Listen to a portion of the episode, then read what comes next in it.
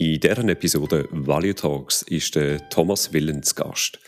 Der Thomas ist Major im Schweizer Militär und ich unterhalte mich mit ihm, ob und wie Agilität und Militär zusammenpasst. Stay tuned.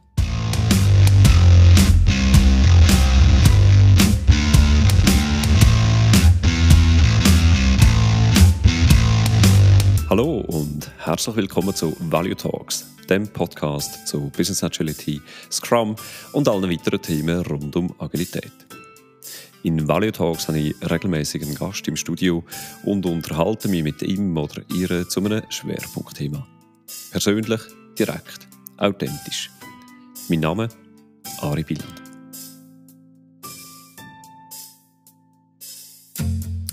Noch ein Hinweis in eigener Sache. Am 1. 2. Februar 2024 mache ich vermutlich das einzige öffentliche Professional Scrum Master Training in Zürich. Wenn dich das interessiert und du willst lernen, wie das du Scrum kannst in deinem Team anwenden und wie ihr mit Scrum komplexe Probleme lösen dann melde dich jetzt an Du findest alle Details zum Training auf valuetalks.ch psm.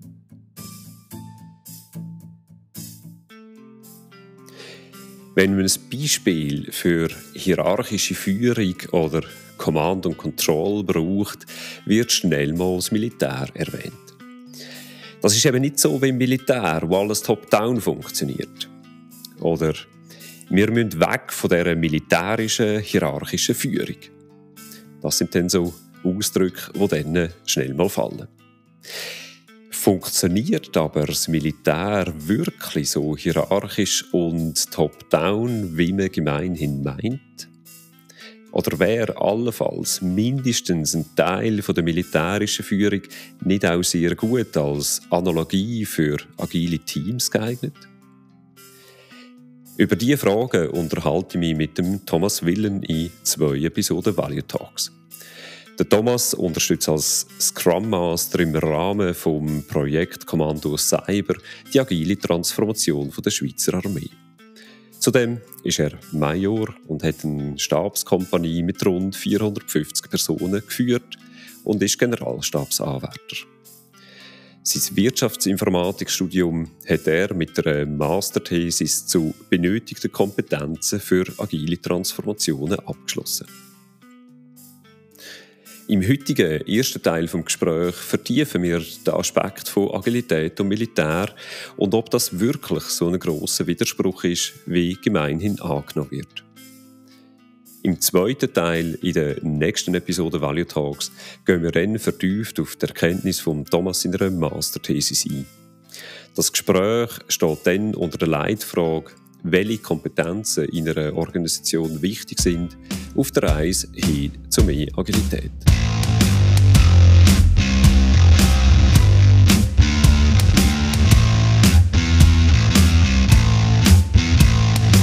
Herzlich willkommen, Thomas. Ja, hallo Ari, danke vielmals für die Einladung und ähm, ich freue mich sehr auf unser Gespräch, auf deine Fragen. Ich erachte das als Privileg, dass ich hier darf sein. Schön bist du da. Danke vielmals für deine Zeit. Thomas, äh, sag doch ein paar Worte Einstiegs, äh, für Einstieg zu dir und was dich an Agilität fasziniert.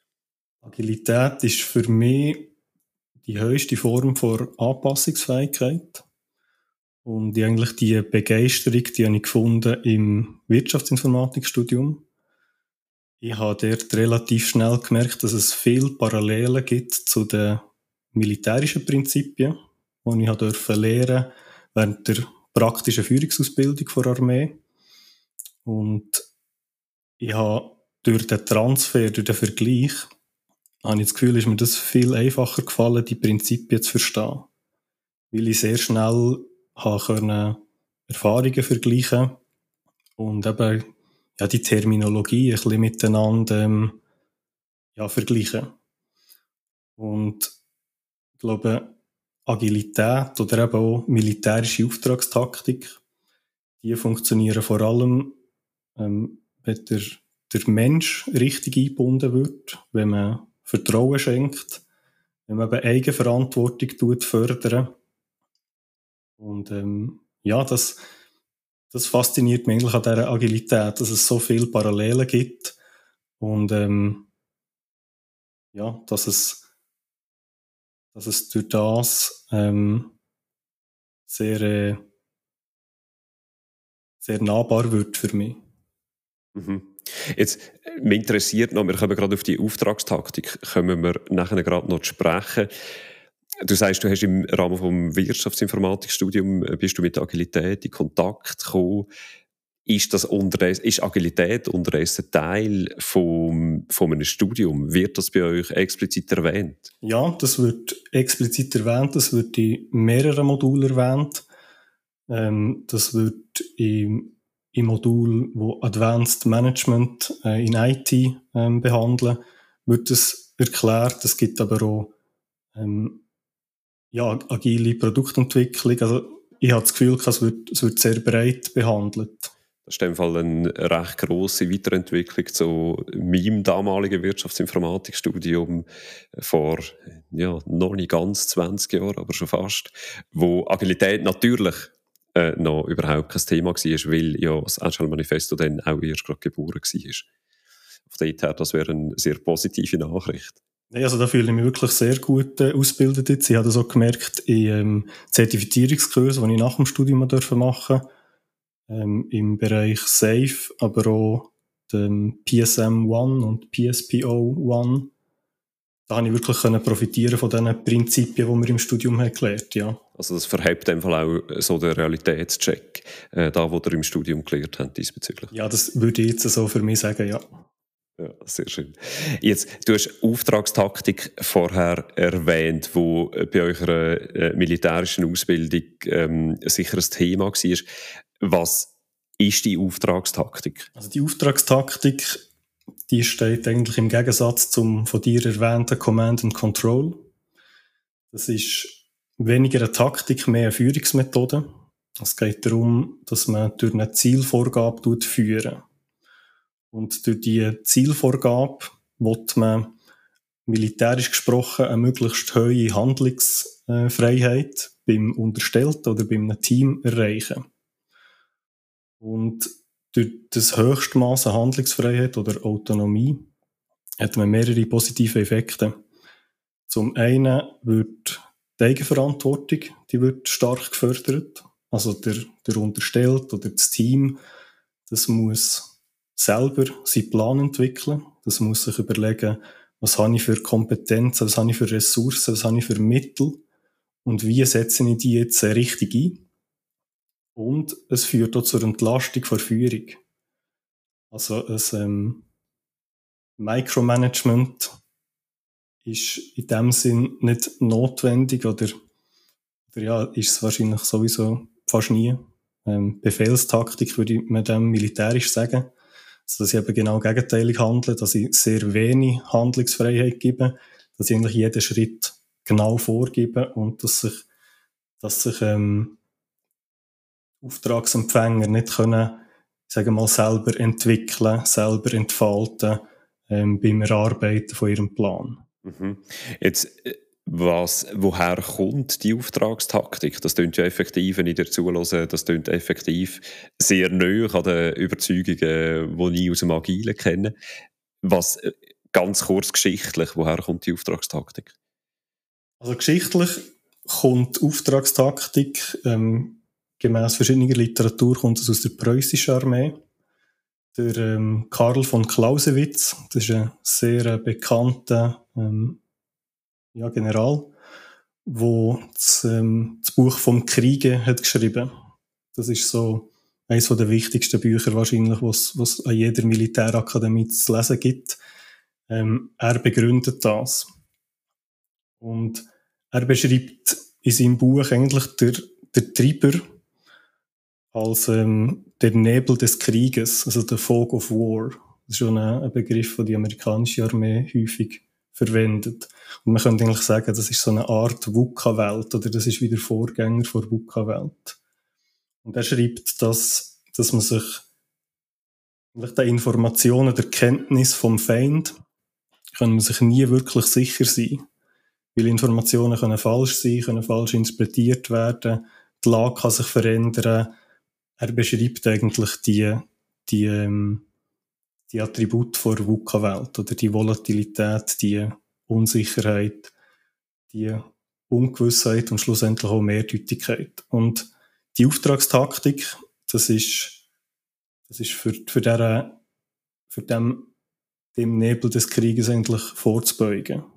Also das heißt äh, vorzubeugen im Sinne von, dass man trotzdem handlungsfähig bleibt, obwohl man sehr viel Unbekannte hat, ähm, beziehungsweise unvollständige, über unvollständige Informationen verfügt. Nur. Richtig, ja, das zum einen. Und zum anderen geht es auch darum, dass ich, dass ich quasi die, ja, ich sage dem, kollektive Intelligenz eigentlich von allen Beteiligten von einer Einheit oder von einer Organisation kann anzapfen ähm, Die Amerikaner reden, glaube ich, auch vom, von Decentralized Command, also statt Auftragstaktik. Und da geht es darum, dass eigentlich jede Person wird befähigt, dazu können zu führen. Und zwar in ihrem eigenen Kompetenzbereich, wenn sich die Lage verändert, dass sie eben selber sehr entscheidfreudig ist und merkt, ah, die Lage verändert sich, der Markt verändert sich. Ich tue jetzt mit meinem Wissen, das ich habe, mit meiner Expertise, entscheide ich, in die Richtung zu gehen und iteriere dann aufgrund von dem.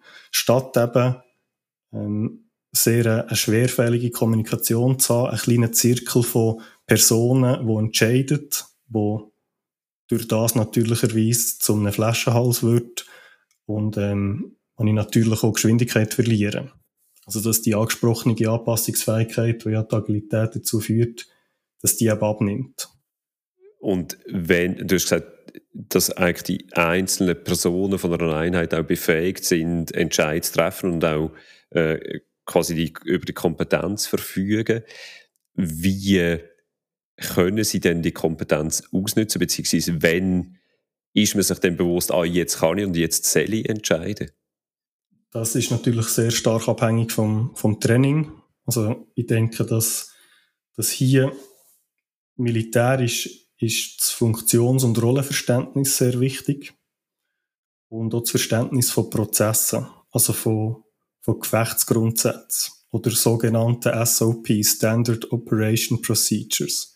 Das ist etwas, was man eintrainiert, ähm, wo, wo sehr standardisiert ist für eben genau an einer, an einer dynamischen Umwelt, an einer Lage, wo ich, wo ich nicht, wo ich nicht weiss, wie sie sich entwickelt, der bestmöglich eigentlich zu begegnen. Weil ich probiere mit, mit dieser klaren Rollendefinition, mit dieser, mit diesen klaren Prozessen, probiere ich all das eigentlich zu standardisieren, was ich kann, für Ungewissheit zu reduzieren, dass ich dann eben eigentlich die, ähm, die einzelnen Personen kann befähigen für das Handeln. Also der erste Punkt ist sicher mal, ist sicher mal Ausbildung. Aber was wahrscheinlich zentraler ist, hast, ähm, wenn ich noch unterbreche, hast du ein Beispiel für, für so eine Standard Operating Procedure, für so etwas, was standardisiert wird? Dass äh, all die Laien, äh, militärischen Laien, die wir haben unter der Zuhörerschaft, dass, äh, dass die sich das können, äh, äh ja, dass es ein bisschen greifbarer wird für die. Mhm. Also etwas, was man sich könnte ähm, vorstellen, ist ähm, äh, Panzerstoß. Da gibt es äh, gibt's einen Grundsatz Hammer und Amboss. Also da geht man eigentlich davon aus, dass man, dass man ähm, mit einem Teil von einem Verband, militärische Einheit, macht eine Sperre, dass ein Gegner eigentlich aufläuft und dass der andere Teil vom Verband nachher in die Flanke ähm, stößt. Und das ist jetzt, ist jetzt sehr grob erklärt, aber das lässt sich jetzt skalieren, eigentlich auf der Hierarchiestufe. Oder ich rede von einem Bataillon, das das macht. Und dort gibt es einen standardisierten Prozess und das kann ich jetzt abbrechen auf Züge, Kompanien, Gruppen, bis auf einen einzelnen Soldat eigentlich. Und, und das wird eintrainiert. Und das klingt aber für mich so ähnlich wie ein, so wie ein Handlungsprinzip auch.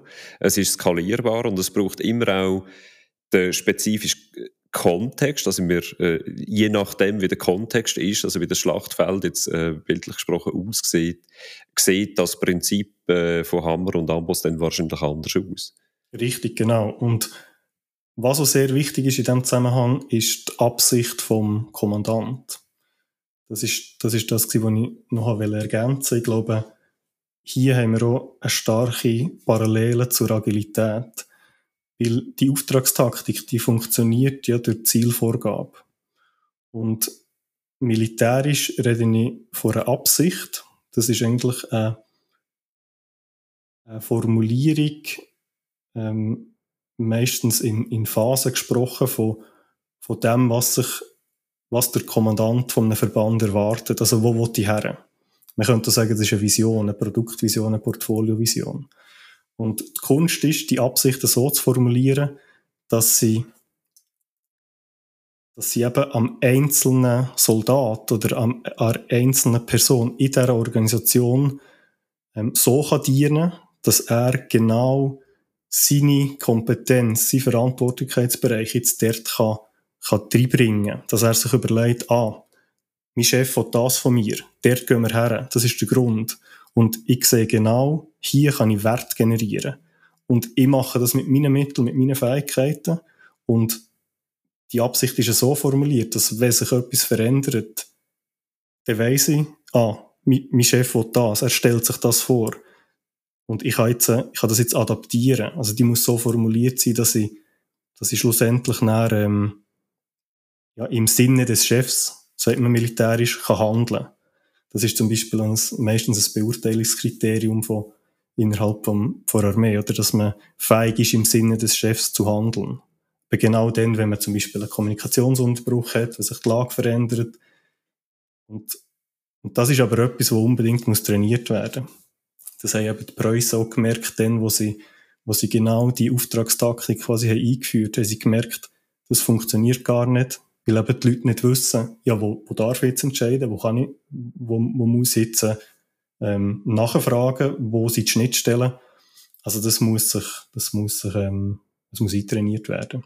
Das äh, ein bisschen, muss ich ein bisschen schmunzeln, weil das erinnert mich gerade an etwas, wo ich sehr häufige Organisationen höre, immer und immer wieder, äh, dass ja, die Mitarbeitenden, die müssen wieder lernen entscheiden sie sind sich gar nicht bewusst, was sie dürfen entscheiden. Und das, äh, an das erinnert es mich. Und äh, da sind vielleicht Organisationen ein Stück weit äh, ein bisschen veraltet, die preußische Armee.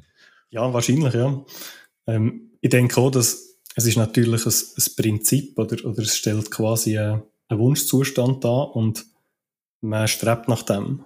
Also es ist natürlich auch nicht so, dass, dass jetzt jede militärische Einheit perfekt nach der Auftragstaktik funktioniert. Aber ich denke, dass man, dass man eben, wenn man das jemandem näher bringen will, dass es sich lohnt, dass man das eigentlich praktisch aufzeigen kann. Dass man dann merkt, ah, ich würde ja, ich würde entlastet durch das. Weil ich befähige meine Unterstellten, meine Teams zum selber denken.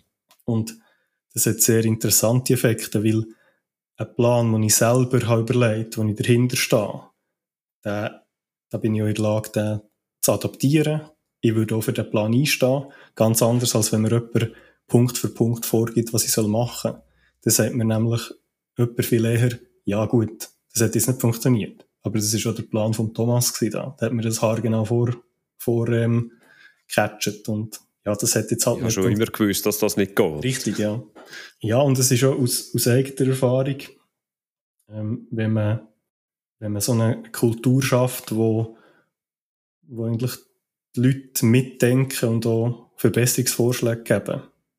Sie hat es erlebt als ähm, in meiner Rekrutenschule. Da hatte ich einen Zugführer, gehabt, wo, ja, wo sehr interessante Einstellungen hatte, die ich eigentlich bis, bis jetzt habe mitgenommen habe. ähm, also als, als Zugführer da stehe ich regelmäßig vor, vor meinen 30 bis 50 Leuten und, und tue die eigentlich durch, durch den Alltag begleiten. Ich tue erziehen, führen und ausbilden. Und dann stehe ich täglich mehrmals vor, vor die Leute her und, und erkläre eigentlich, wie es jetzt weitergeht. Und der hat uns, hat uns immer aufgefordert, dass, wenn jemand eine bessere Idee hat als er, dann soll man es doch unbedingt sagen. Weil er sei ja schon schlau, aber er wäre gern so schlau wie halt 30 Mann und nicht wie nur er. Und das hat mich sehr interessant gedacht, weil es, es braucht eine gewisse Charakterstärke, das zu sagen, oder? Und es braucht auch noch mehr Charakterstärke, das nicht zuzulassen. Und weiter hat er gemeint, es gäbe irgendwie zwei ähm, Reaktionen von ihm, die man darf erwarten Die erste sei, danke vielmals für den Input, das, das stimmt. Ich habe nicht daran gedacht, wir machen das genau so. Oder die zweite wäre, er gibt uns mehr Hintergrundinformationen zu seiner Entscheidung, dass wir das besser nachvollziehen können. Wahrscheinlich gibt es noch eine dritte. Wenn man unter extremem Zeitdruck schafft, hat man vielleicht keine Zeit, das zu erklären, aber dann sicher ähm, ja, ihre, quasi ihre Retrospektive militärische hat man von einem After-Action-Review, ist aber eigentlich genau das Gleiche. Und das hat mich, das hat mich recht beeindruckt. Ich habe das dann auch anwenden, wo ich selber einen Zug habe geführt und auch, wo ich eine Kompanie habe geführt. Und ich habe das so ein bisschen als, als Entlastung wahrgenommen. Weil ich habe gemerkt, dass, dass wenn ich so auftrete, wenn ich so, wenn ich so kommuniziere, dass, dass die Leute dann auch gerne Verbesserungsvorschläge einbringen und sich auch wertgeschätzt fühlen. Und als ich angefangen habe, habe ich gedacht, habe ich mir gewissen Druck gemacht, habe ich gedacht, ja, ich muss eigentlich fast perfekt auftreten und mein Plan, der muss, der muss perfekt sein, weil sonst verliere ich ja noch Autorität. Aber es ist überhaupt nicht so. Man kann herstehen mit einem Plan, wo man denkt, hey, der, der ist gut, aber vielleicht hat jemand noch einen, noch einen Input, noch eine bessere Idee. Also es, es entlastet einem. Und ich glaube, das muss man schon fast können erleben ja, um es wirklich verinnerlichen. Ja. Ja, ich kann mir auch vorstellen, wenn du dann vor eben 30 bis 50 äh, Leuten stehst, wahrscheinlich mehrheitlich äh, junge Männer, und dann hinstehst und sagst, hey, bringen wir eine bessere Idee, äh, wenn ihr eine habt, da ist vermutlich auch ein gewisser Respekt da, dass dann, wie, wie du gesagt hast, an Autorität verlierst. Und du hast ja gesagt, du musst sie auch erziehen, ein Stück weit, oder? Durch das dann wie ähm, nicht mehr glaubwürdig bist in deiner, in deiner quasi Führungskompetenz und man die nicht ernst nimmt, oder? Also über den Respekt musst du dich wahrscheinlich dann mhm. äh, drüber genau, bewegen ja. und merken, aha, nein, das funktioniert ja beides gleich. Ähm, ich werde noch also, was, was, du, was du gesagt hast mit, äh, mit der Auftragstaktik, mit äh, Zielvorgaben, äh, das, ich würde das summieren unter dem englischen Begriff Strategic Intent, oder? Also, so die strategische Absicht, genau.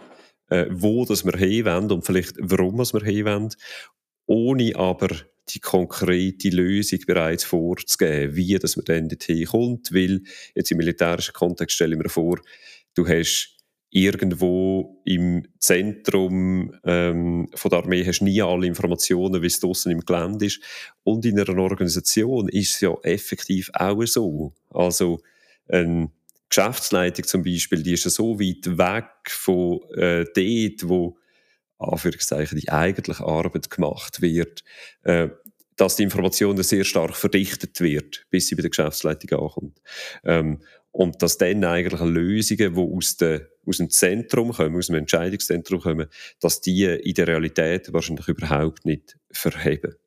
Äh, ich sehe vor allem auch die Analogie oder, zwischen Auftragstaktik und Organisation. Absolut, ja. Das, also, ohne das beschriebene Prinzip von dir kann ein militärischer Verband im Einsatz nicht funktionieren. Das wäre viel zu schwerfällig und Organisationen leider heute ja immer noch nach wie vor sehr schwerfällig, sehr häufig. Ähm, bei der, bei der äh, Auftragstaktik gibt es, du hast die jetzt noch nie erwähnt, oder gibt es aber die äh, sogenannten Friktionen, du hast sie so ein bisschen angetönt, ähm, Friktionen von den unvollständigen Informationen, von den Fehlern in der Übertragung und Verarbeitung von Informationen und Friktionen durch äußere Umstände.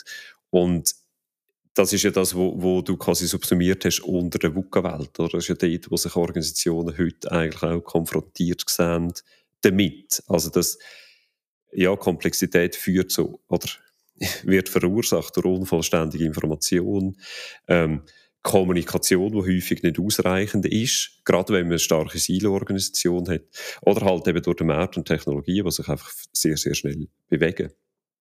Ähm, siehst du die Analogien auch? Ja, denke ich ja. Also, wir gehen jetzt wieder zurück eigentlich zu den Treiber von der Auftragstaktik aus meiner Sicht. Ich, ähm, haben wir noch ein interessantes Zitat vom, vom ähm, Helmut von Moltke aufgeschrieben. Das ist einer eben von den Mitbegründern aus der preußischen Armee aus dem 19. Jahrhundert. Und er schreibt, dass man dass die Herausforderung ist bei dieser ganzen Auftragstaktik oder bei, bei dem Nebel des Krieges, das Gegebene richtig zu würdigen, das Unbekannte zu erraten, einen Entschluss schnell zu fassen und dann kräftig und unbeirrt durchzuführen. Und wenn wir das jetzt vergleichen mit der äh, neueren Literatur, vielleicht mit dem Eric Rees, dann würde er wahrscheinlich zu dem sagen, man muss auf, auf Basis von, von Daten tut man Hypothesen generieren und tut die Annahmen in Form von experimentell schnell und entschlossen überprüfen. Also ich denke, das ist, das ist eins zu eins die Analogie und ich glaube, das gibt auch eine gewisse Evidenz für die agilen Prinzipien, dass wenn wir ja wissen, viel Armeen oder Organisationen, schlussendlich ist es eine Organisation, die ein, Ziel hat, haben nach dem geschafft und haben das als erfolgreich, ähm, ja, sie, sind darauf gekommen, dass das erfolgreiche Prinzipien sind. Und ich glaube, von da tut man die Diskussion noch viel zu wenig sehen, dass man quasi eben, du hast einleitend jetzt hierarchisch und, und vielleicht eher negativ konnotiert und nicht direkt etwas damit zu tun hat mit der Agilität, aber eigentlich tut es das Ganze bekräftigen. Also, also, es gibt wirklich Beweise dafür, dass das funktioniert und dass man, dass man sich da in, eine, in die richtige Richtung bewegt, eben in die Anpassungsfähigkeit, wo, ja, wo, wo auf dem Einzelnen, der Befähigung von, von den Menschen basiert. Also wie du eingangs gesagt hast, oder dass es wirklich sehr stark darum geht, dass Menschen die Eigenverantwortung auch können, Seelen und auch dürfen wahrnehmen, wo sie haben. Mhm, genau. Kannst du dir dann erklären, woher die eben der, der ja, fast schon Mythos oder das mindestens Missverständnis kommt von der militärischen Führung und dass das, dass das eigentlich mit Agilität überhaupt nicht, äh, überhaupt nicht zusammenpasst.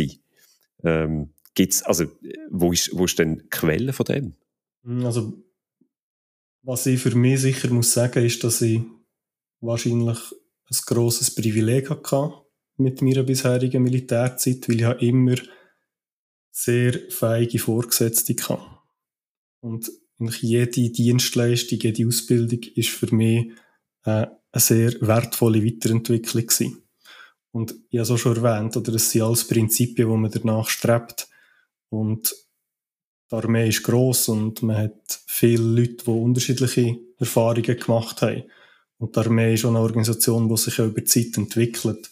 Und darum denke ich, ähm, ist, ist ein Grund, dass, es, dass man verschiedene Erfahrungen macht, dass es verschiedene ähm, Qualitäten gibt von, von Führungspersonen innerhalb der Armee, wie es das auch in der Berufswelt auch gibt. Und das Zweite ist wahrscheinlich auch, weil man weil man vielleicht zu wenig über, über die Führungsausbildung weiß. Ja, und ich, ich begegne auch ab und zu Vorurteilen. Ein ganz spannendes ist, wenn man über Führung redet, ähm, dann heisst es, habe ich schon häufig gehört, ja gut, militärische Führung, das ist ja jetzt nicht so eine Sache, weil kann ja befehlen und dann müssen die Leute ja machen, was ich sage. Und ich glaube, man könnte nicht weiter weg von Wahrheit sein, weil was man da vergisst, ist, man führt immer Menschen. Und im Militär ist das noch aus meiner Sicht noch fast extremer als im Beruf, weil das ist eine Schicksalsgemeinschaft. Ähm, da arbeitet man mit Leuten zusammen, wo man, wo man vielleicht normalerweise im, im Berufsleben oder im, Freundeskreis nicht würde zusammen arbeiten.